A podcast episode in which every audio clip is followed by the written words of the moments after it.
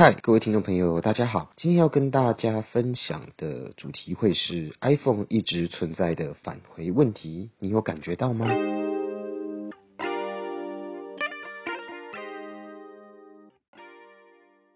欢迎来到苹果人的频道，我们是分享苹果相关产品的科技媒体，想让你在零碎的时间进一步了解苹果相关新闻跟有趣的功能。希望你能好好享受我们的 Podcast。如果有其他想听的内容跟感想，也都欢迎留言告诉我们。那就开始今天的节目喽。当 iPhone 使用者和 Android 使用者坐在一起，那两者的缺点其实都会成几何倍数的放大。就比如说今天要讲的这个 iPhone 至今仍然算不上好用的侧滑返回功能来说好了。那以 iPhone 部分的 App 的搜寻界面为例，侧滑返回是没有办法用的。无论你滑动多少次都是一样，那你也必须空出另外一只手，点击画面顶部的返回按钮。这个状况不知道大家有没有注意到，或是有没有影响到你呢？又好比说，在浏览照片的时候啊，侧滑返回也没办法使用，那你会发现滑到第一张图仍然没办法返回。如果刚好这张图的比例比较大，占据了大部分的荧幕空间。那么点击荧幕边缘返回也可能会失效。那作为一家以体验和设计闻名的公司，苹果到今天都还没有解决侧滑返回不好用的问题，这多多少少有些让人意外。但是详细的探讨之下，往往能发现原因是一个积重难返的历史包袱。iPhone 其实没有返回键，为什么不好用？我们还是先回到初代的 iPhone 发布前，看看这款重新定义手机的产品。是如何定义互动设计与按键的？我们在之前的文章中提到过，而这个文章就是 iPhone Home 键的由来。最初呢，贾博士是想为 iPhone 加上一颗返回按键的，不过设计师伊兰姆乔德里说服了他，正面仅保留一颗 Home 键，不仅是为了简约的美观，更是为了降低人机互动的复杂度。那贾伯斯呢，在发表会上以“永远会带你回到最初的地方”介绍 Home 键。Windows 的开始按键也一样，让人在复杂的功能中找到一处灯塔。那 iPhone 上这颗圆形的 Home 键，则引导着人们使用 iPhone，按下就能回到主画面。唯一的 Home 键呢，不仅方便人们记住它的功能，更提供了一个极强的确定性，按下就会回到最初的地方。当然啦，这样做也减少了退出应用程式的意义，甚至返回键的存在感也大大的降低。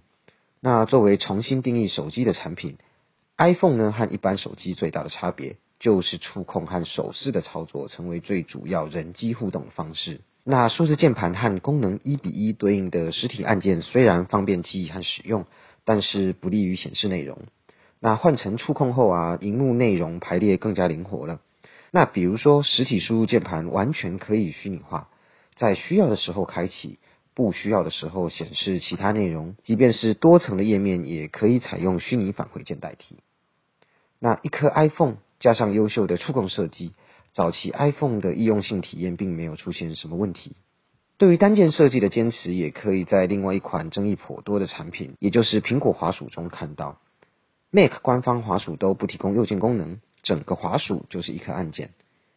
因此，很多 Windows 使用者切换到 Mac 后很不习惯，要使用右键要同时按键苹果滑鼠的按键和键盘上的 Ctrl 键。那显然，苹果之前认为滑鼠右键和 iPhone 的返回键一样，都属于灵活功能一类，使用率并不会特别的高，能够以虚拟按键的形式来代替，而增加实体按键只会增加人机界面上的复杂度。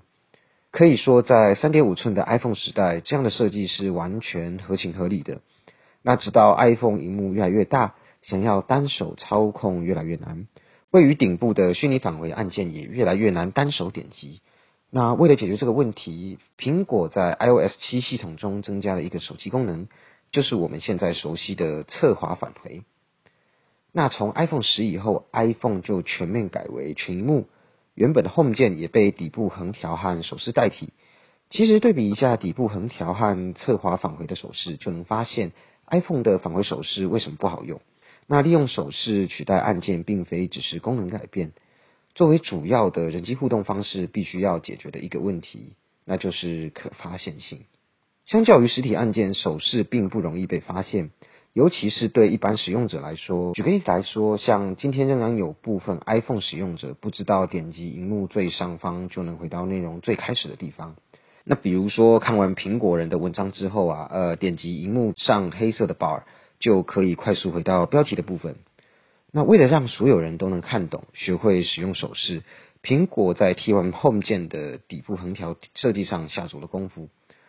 首先，呃，底部横条位置属于系统固定的区域，那 iPhone 上所有的 App 都不能遮挡这个横条。作为一个固定的显示元素，那引导使用者，这是 Home 键的替代方案，可以实现和之前一样的功能。那同时，底部横条也具备系统最高操作层级，那不会被其他的操作影响。那上滑呢，就能和之前的 Home 键一样返回主画面。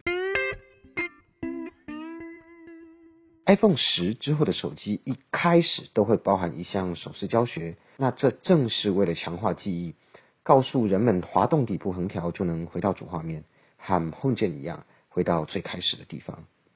手势和按键一样，都是一个手势对应一个功能，那减低人机互动时的复杂度。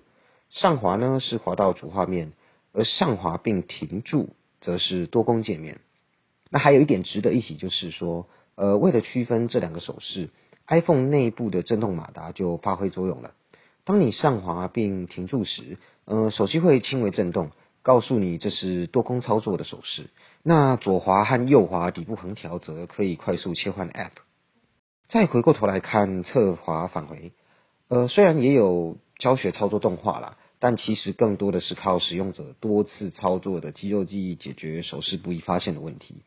那更重要的是，侧滑返回和滑动底部的横条对比，侧滑返回并没有专属的互动区，呃，也没有系统最高互动等级的保护，那它容易和其他互动方式冲突。嗯，文章一开始提到的图片浏览情境就是其中之一，也可能会建立虚拟返回按钮而不支援侧滑返回的手势，导致一直侧滑也仍然无法返回。嗯，说到这里，可能很多人会提起 Android，无论是在哪个 App、哪个页面，通通都支援侧滑返回的手势，用起来非常方便。但需要特别说明的是，Android 和 iOS 的侧滑操作是有分别的。那 Google 对于侧滑返回的定义更接近返回按键，而在苹果的规范中，iOS 侧滑操作是返回上一个页面，这两者有微妙的差别。比如说，iPhone 中 App Store 的搜寻功能就是不支援侧滑返回的，而部分的第三方 App 在搜寻界面中插入了大量的内容和功能模组，又被定义成了更高级的内容，所以支援侧滑返回就会导致操作的差异性。那在 App Store 搜寻功能不支持侧滑操作，但部分第三方 App 却又支援，变得难以记忆和分辨。另一方面呢，长久侧滑返回的操作经历，也会让普通人对于这一个功能呢认知越来越靠近 Android 的返回键操作。那文章开头提到的案例，正是以普通人的视角切入的。嗯，没有返回键的历史包袱，再加上侧滑功能的经年累月下被误读，才会有如今侧滑返回时而有用啊，时时而无用的状况。iPhone 十发布后啊，著名使用者体验研究机构的尼克森诺曼集团发布了一篇研究报告，他们提出了一个观点：更大的手机能克服手势操作所带来的互动问题，因为大荧幕能包含资讯内容与各种互动元素。在长期使用后，人们会逐渐习惯。从今天的情况来看呢，尼尔森报告中所提到的观点已经成为了事实。越来越多 App 开始使用各种视觉符号引导使用者操作。近两年来啊，苹果和 Android 手机厂们同样也在针对大荧幕推出更好的人机互动设计。例如说，iOS 十五上 Safari 的网页栏同样被移到了下方。支援和底部横条类似的左滑、右滑切换窗口的手势操作。那 Google 呢，则是将页面整个下移，方便人们点击。更丰富的人机互动引导，确实能在一定程度上缓解手势操作的学习成本以及不易发现的问题。高频率的返回已经让使用者形成了肌肉记忆，但不同开发商对于人机互动的体验关心程度是不一样的。总会有 App 不支援手势返回的情况出现。那一旦侧滑无效，就只能多伸出一只手点击荧幕顶部的返回按钮，或是多次尝试后退的重进。那当初苹果解决滑鼠没有右键的方法是引入触控的互动设计，让触控板或是巧控滑鼠可以轻松点按右键，能解决 iPhone 侧滑返回不好用的，可能也是一个新的互动方式，更适合大荧幕设备的人机互动方式。那以上就是今天要跟大家分享的内容啦，谢谢大家的聆听，我们下次见。